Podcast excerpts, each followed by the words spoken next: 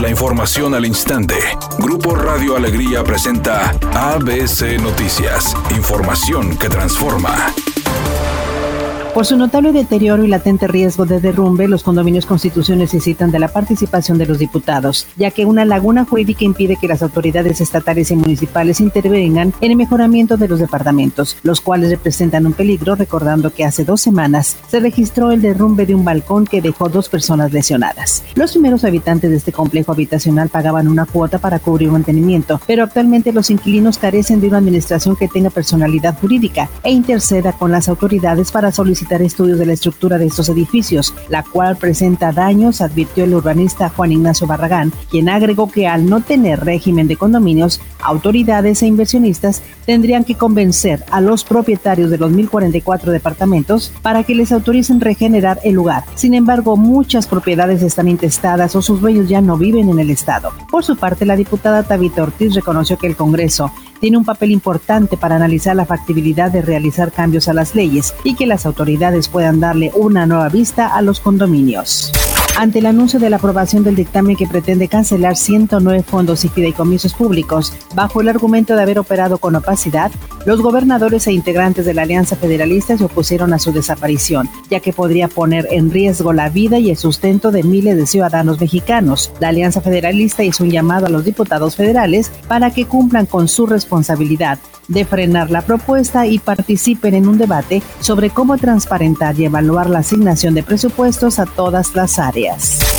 El presidente de Estados Unidos, Donald Trump, informó que dio positivo a COVID junto con su esposa y a través de su cuenta de Twitter detalló que iniciaron el proceso de cuarentena. El mandatario estadounidense en diversas ocasiones durante su campaña ha realizado burlas referente al hecho de que Joe Biden usa mascarilla en público. Por otra parte, la Comisión de Debates Presidenciales informó a través de un comunicado que el candidato demócrata Joe Biden se realizará una prueba de coronavirus después de haber compartido el mismo escenario que el presidente Donald Trump el pasado martes.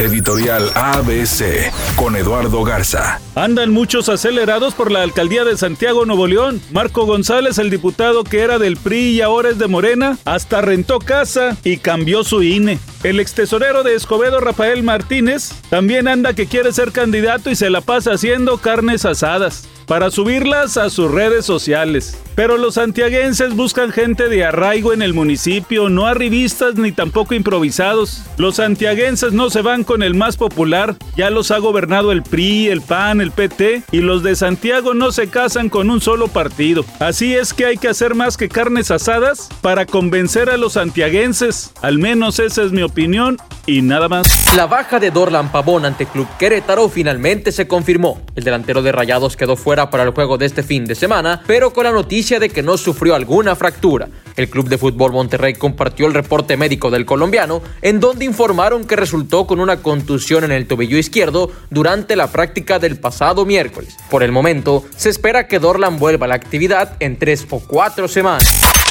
José Eduardo Derbez resultó ser uno de los nominados en la categoría Influenciador Latino del año 2020 de los E-People's Choice Awards 2020. El actor y youtuber mexicano, hijo de Eugenio Derbez y Victoria Rufo, forma parte de la terna que se abre por primera vez en los 46 años de la premiación. El evento se llevará a cabo el próximo 15 de noviembre en California. El pronóstico del tiempo para este viernes 2 de octubre del 2020 es un día con cielo despejado. Se espera una temperatura máxima de 28 grados, una mínima de 20. Para mañana sábado 3 de octubre se pronostica un día con cielo despejado, una temperatura máxima de 28 grados y una mínima de 18. ABC Noticias, información que transforma.